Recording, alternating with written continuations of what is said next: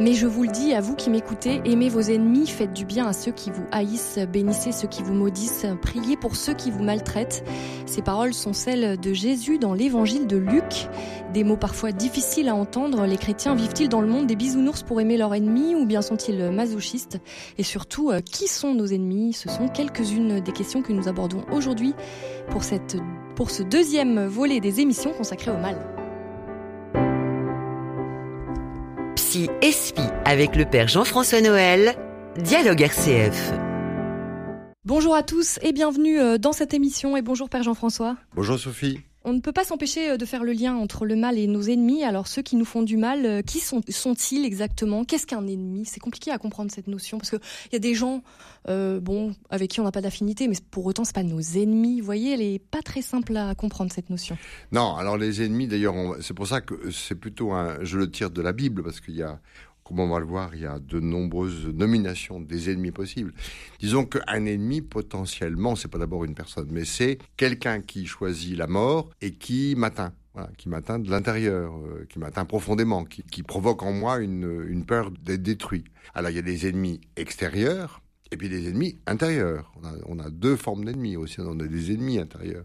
Les ennemis intérieurs Des ennemis intérieurs. Ah, ça vous fait. je vois, je vois à votre bah, tête que, ça vous plaît pas beaucoup.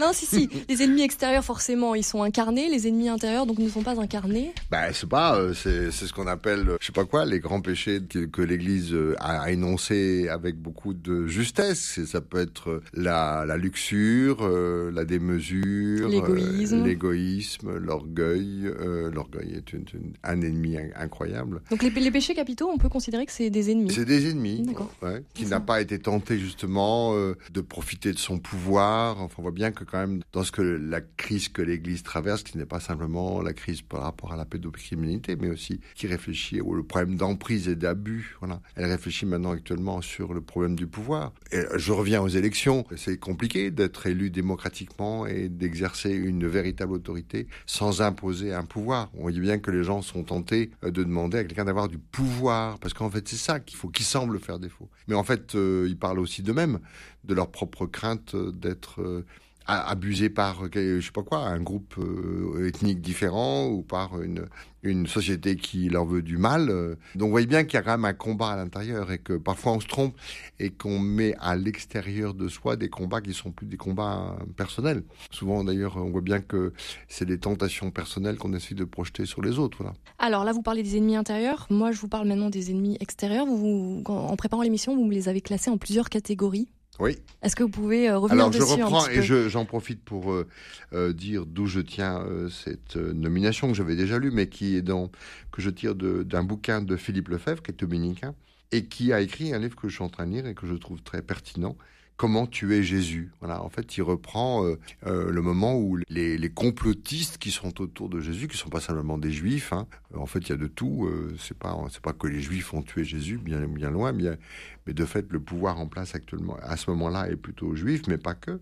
Et euh, ils disent, voilà, ils disent comment on va réussir à euh, tuer Jésus. Donc il reprend euh, cette, cet énoncé-là et il fait le tour avec beaucoup, beaucoup de justesse et beaucoup d'intelligence de, de toutes les situations d'emprise, d'abus dans la Bible et qui sont très, très nombreux en fait et qui ouvrent un peu l'esprit. L'affaire n'est pas neuve, mais l'affaire est ancienne en fait et déjà été comprise par la Bible en tant que telle. Voilà. Alors qui sont les ennemis? En tout cas, il propose trois catégories qu'on trouve souvent dans les psaumes. D'abord, les méchants, les pêcheurs et les moqueurs. Je vais essayer de, donner une définition un peu brève de chacune de ces catégories. Les méchants, les réchaïm, hein, euh, ce sont ceux qui n'ont d'intérêt que pour eux-mêmes, qui ne se préoccupent que d'eux. D'ailleurs, il y a des il y a des gens dans leur tribu, n'est-ce pas, euh, tribu familiale ou tribu ethnique, qui sont euh, très agressifs à l'égard des autres et qui, de fait, n'ont aucune pitié pour les gens qui ne sont pas de leur bord. Voilà. On voit bien tous les replis identitaires, c'est vraiment le, méchant, le réchaïm, ils ne connaissent qu'eux-mêmes. Et, euh, et souvent, euh, les ennemis, c'est pas des gens mauvais en deux part, enfin c'est pas des gens mauvais, s'ils le deviennent, mais c'est pas des gens qui sont méchants a priori, c'est qu'ils considèrent que de leur point de vue, ils doivent se protéger euh, des gens extérieurs qui viennent mettre en péril leur identité et leur et souvent c'est des groupes. C'est pour ça que d'ailleurs dans la Bible, dans l'Ancien Testament, les ennemis sont les méchants, les ennemis sont au pluriel. Les psaumes d'ailleurs sont très empreints de tout ça. C'est incroyable. L'ennemi, le mal, la violence, c'est assez euh, spécialement dans les psaumes, non? Ah bah oui, oui les ennemis lécheront la poussière, etc. Enfin, vous avez des moments où on demande même à, Dieu de les écraser, comme les taureaux de Bachan qui viennent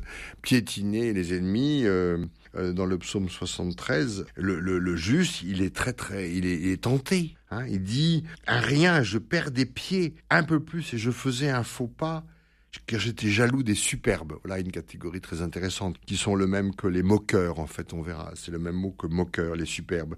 Je voyais le succès des impies. Aussi encore une catégorie. Impies, superbes, méchants, moqueurs, pêcheurs. Jusqu'à leur mort, ils ne manquent de rien, évidemment. Ils jouissent d'une santé parfaite, ils échappent aux souffrances des hommes, aux coups qui frappent les mortels.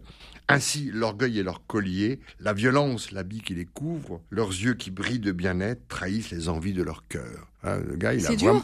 C'est ah bah, hein. terrible. Et puis c'est surtout très très injuste. Comment on réagit face à eux quand le Christ nous dit aimez vos ennemis? C'est ah bah voilà. C'est quasiment il impossible. Ricane, il prône le mal de très haut, il prône la force. Après on verra comment le Christ se positionne. Commençons par continuer à, épingler euh, cette, ses ennemis. Bon, donc les méchants, c'est les sur deux, les identitaires, les replis sur soi. Le deuxième, le plus connu, pécheur. Alors lui, c'est celui qui se refuse à rencontrer rencontrer Dieu, bien sûr. En fait, le pécheur, c'est d'abord un ratage. Veux dire, c'est pas un type qui va euh, défendre son identité ou son groupe pour lui-même, mais c'est quelqu'un qui va rater. Donc, c'est des gens qui se refusent à la rencontre. Par exemple, je sais pas, quand on, on en fait l'expérience, quand on se refuse à, à, offrir un pardon ou à rencontrer ou à dialoguer sur une, une faute qu'on aurait faite. Hein. C'est pas la faute en tant que telle qui nous rend pécheurs, c'est le refus de le considérer comme péché. C'est ça le vrai pécheur. Et donc, euh, alors les pécheurs, celui qui me rate, dit le proverbe 8, celui qui me rate fait violence à sa propre vie. On est, on est dans des ratages, dans des, mauvaises cibles. On a, on a mal, on a mal ciblé. Deuxième catégorie. Troisième catégorie. Alors ça, c'est les moqueurs. Donc euh, c'est vrai qu'on dit souvent, euh, que le, la tradition biblique ne fait pas état de rire, et de... mais en fait, elle, elle se méfie énormément du rire qu'elle confond souvent avec la moquerie, enfin qu'elle identifie avec de la moquerie. Le ricanement? Le ricanement, la moquerie. Euh, ils se moquent de tout et il n'y a que leur avis qui tienne. Ne corrige pas un moqueur, sinon il va te haïr. L'arrogant, le moqueur. Ça, c'est la troisième catégorie. Puis après, vous avez les superbes, qui sont plutôt du côté de l'orgueil, de la suffisance. Les impies, ce sont ceux qui touche au blasphème, c'est-à-dire qui se moque de Dieu, se moque pas seulement des hommes, mais de moque de Dieu. Tout ça euh, fait euh, que le juste le psalmiste se trouvent au pris dans le piège de complot. Et c'est intéressant, la Bible euh, ne... Comment dire C'est un peu idéaliste. Il y a les bons et les méchants. Voilà. je suis pas méchant. Ben, je suis pas sûr. Voilà, c'est pas ça que dit la Bible. La Bible dit je suis pris au piège d'un piège. Je suis pris au piège d'un complot. Mais ça peut être un complot intérieur aussi. Ça peut être un complot intérieur. Je sais pas, moi, euh, vous avez, euh, vous êtes élu aux élections, et comment vous allez combattre en vous-même euh, l'envie de pouvoir et de, domination sur les autres? Comment vous allez combattre les pots de vin qu'on va vous offrir? Comment vous allez garder pur votre cœur hein? Moi, c'est une des choses quand même qui a beaucoup marqué ma jeunesse et mon enfance. Quand même, il y a des choses, je me suis dit, bah non, ça, si tu les fais, elles vont être définitives dans ta vie. Enfin, je me rappelle euh, la prise de drogue euh, qui est d'une grande banalité. Je me suis dit, bah oui, ça me tentait. J'avais 15 ans euh, de planer un peu, etc. Et bon, en plus, je suis pas tout jeune, donc vous imaginez l'époque. Puis, est-ce que l'éducation, ma résistance, oui, ma résistance. Si je passe cette frontière-là, je l'aurai passée. Ce sera marqué à vie dans ma vie, quoi. Donc, comment se garder pur? Alors, évidemment, il y a des choses que j'ai pas réussi, mais c'est difficile à 15 ans, 18 ans de se garder pur et de à tout âge non finalement à tout âge parce qu'en fait les tentations c'est d'autres choses hein, mais sont pas les mêmes euh, mais euh, on voit bien quand même que les ennemis vous voyez. Donc la Bible met d'abord l'accent sur le combat à mener avant de désigner les fautifs. D'ailleurs euh, mais le combat c'est aimer ses ennemis c'est impossible. Non c'est pas en fait c'est pas aimer ses ennemis c'est dire c'est ne pas rabaisser l'autre personne humaine à être qu'un ennemi c'est ça qui est important, c'est ça la, différence. C'est hyper difficile. Oui, bien sûr, mais en même temps, euh, on se trompe tout le temps. On se trompe tout le temps. On se trompe, c'est-à-dire C'est-à-dire que on est aux prises avec le mal intérieur et extérieur, et on cherche la cause. Bah, toujours, on est parce que nous, on est en plus les occidentaux, on est vraiment toujours dans la causalité.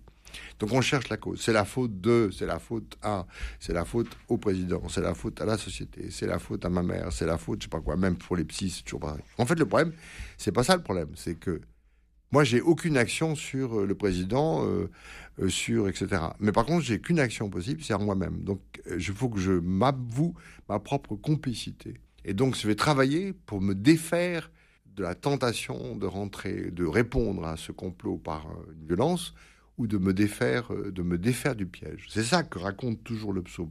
Délivre-moi de mes ennemis. C'est clair il n'est pas en train de dire le problème c'est, je sais pas quoi, euh, les juifs pour les nazis, les homosexuels pour les homos, etc., les femmes, les hommes, les enfants. Là, ça c'est des désignations stupides, mécaniques, qui ne touchent pas à la mécanique du mal. Le mécanique du mal, c'est un homme qui à un endroit dit non.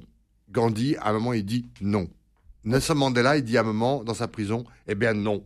Il pose un acte libre. Il pose un acte concrètement dans, son cœur. C'est ça. Et c'est ça qui a fait la force de Mandela, qui a fait la force de Gandhi et qui est, qui est celle, à mon avis, du Christ, c'est que au cœur même du mal, il y a un homme qui dit non au mal.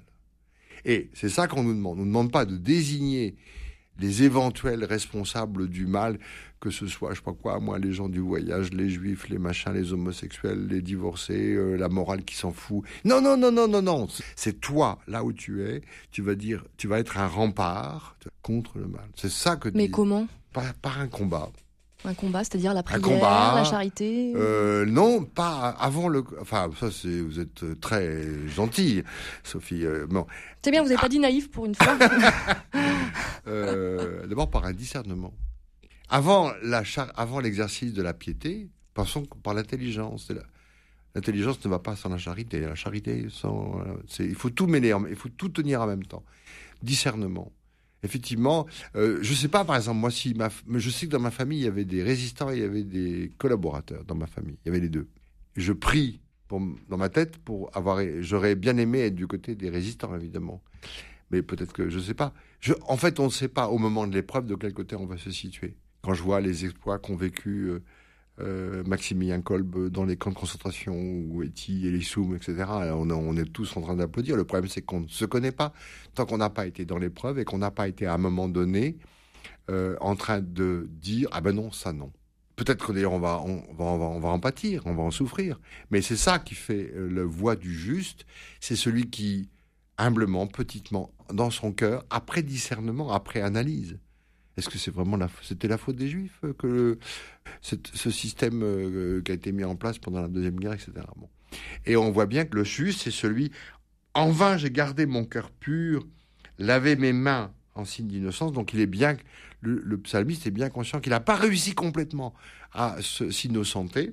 Mais me voici frappé chaque jour, châtié dès le matin. Par contre, il a pris conscience que le mal contre lequel il n'a pas assez lutté s'est retourné contre lui.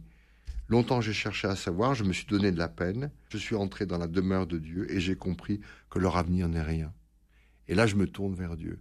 Et le juste, c'est ça que Dieu a voulu faire à Abraham. Plutôt que de faire une grande déclaration à l'ensemble de l'humanité, il a voulu parler à un cœur, de cœur à cœur, Abraham, en disant, est-ce que toi tu veux être juste parmi les hommes? Si tu es juste, je te fais papa de tous les justes qui vont suivre. Merci beaucoup, Père Jean-François Noël, pour cet euh, échange. Une émission que vous pouvez retrouver sur rcf.fr. J'en profite aussi pour vous rappeler que vous pouvez retrouver euh, cette émission ainsi que toutes les autres euh, émissions Psy et Spi sur rcf.fr. Rendez-vous mercredi prochain à 11h pour poursuivre notre réflexion sur le mal. Nous nous demanderons comment faire face à la souffrance, mais ne vous inquiétez pas, on garde le moral quand même. À mercredi sur RCF.